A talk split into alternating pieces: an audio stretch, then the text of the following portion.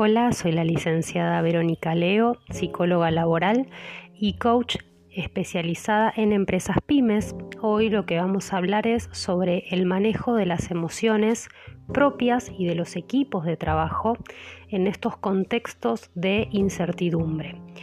Estamos viviendo épocas muy inciertas, donde todo lo que es futuro se vuelve más incierto que habitualmente en medio de tanta crisis pandémica, con lo cual es importante saber que cómo manejemos nuestras propias emociones va a poder dar un resultado positivo o negativo respecto de un grupo de trabajo. Sabemos que los climas laborales pueden ser positivos o negativos y que esto pueden afectar no solo a la salud psíquica y emocional, sino también muchas veces física de las personas, generando agotamientos. Si sos líder en alguna empresa o incluso querés liderar tu propia vida, quédate que vamos a aprender hoy algunos tips para poder manejar las emociones. Lo primero que tenemos que saber es que hay una estrecha relación entre lo que pensamos, lo que sentimos y lo que hacemos.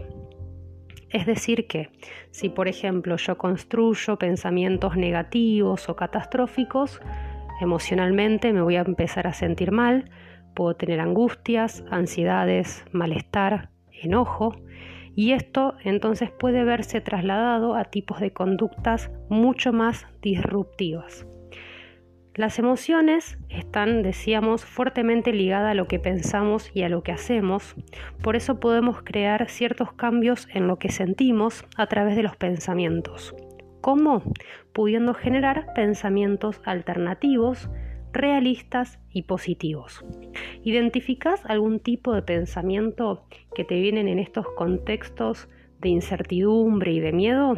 Bien, identifícalos y trata de generar nuevos pensamientos para crear una actitud mucho más positiva. Decíamos que otra forma de poder modificar las emociones tiene que ver con la conducta. Es decir, cuando nos ponemos a hacer algo o cuando trabajamos con un sentido o un objetivo que para nosotros tenga un valor, eso nos genera mucha motivación interna y nos da un nuevo sentido, con lo cual lo que nos permite es cambiar nuestra emoción. Es importante poder practicar la resiliencia, que es la posibilidad de poder, eh, poder sobreponernos a situaciones difíciles, haciendo hincapié también en algunas cuestiones. Por un lado, saber que toda crisis puede ser una oportunidad y también va a pasar de alguna forma, con lo cual tiene un carácter transitorio. Por otro lado es poder cambiar una espera pasiva a una espera activa, a una actitud responsable de qué poder hacer mientras espero y hacer siempre pie en el aquí y ahora.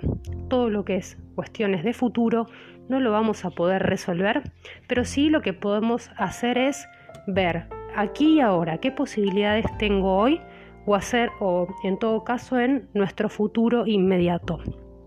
A veces creemos que por preocuparnos de más o estar todo el tiempo pensando en cuestiones de futuro, tenemos una falsa sensación de control. Sin embargo, sabemos que el futuro es incierto y no vamos a poder manejarlo. Sin embargo, cuando estemos en ese futuro, haremos lo mejor que podamos con lo que tenemos. Pero lo que sí hoy podemos hacer es en este presente. Algunas técnicas que nos pueden ayudar a poder manejar estas emociones tienen que ver, por ejemplo, si estás en el trabajo, con hacer pequeñas pausas saludables o activas, le llamamos, que tiene que ver con estiramiento, relajación, meditación, donde poder cambiar la energía que estamos manejando internamente, poder darnos una pausa y poder escuchar a nuestro cuerpo. Es importante que estemos atentos a las atentos y atentas a las alertas que emanan nuestro cuerpo. Cuando tenemos dificultades para dormir, cuando nos sentimos incómodos, cuando tenemos dolores de cabeza, dolores visuales en los ojos, por ejemplo, si pasamos mucho tiempo con la tecnología, con internet o con el celular, si tenemos, por ejemplo, mareos, si tenemos contracturas, bueno, el cuerpo nos está diciendo algo. Y es importante en ese momento poder frenar y poder hacer algo que nos cambie el estado presente. Así que bueno, espero que puedas manejar esa energía interna y pudiendo manejar tu propia, eh, tus propias emociones, vas a poder gestionar de forma positiva las emociones de tu grupo.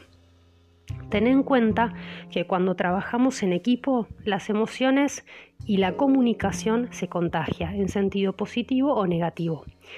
Los perfiles de liderazgo requieren cada vez un mayor dominio en situaciones de crisis de los estilos de comunicación y de las propias emociones para poder gestionar las incertidumbres, los miedos o las angustias que puedan presentarse. Así que bueno, quédate escuchando más podcast acá en Psicopymes.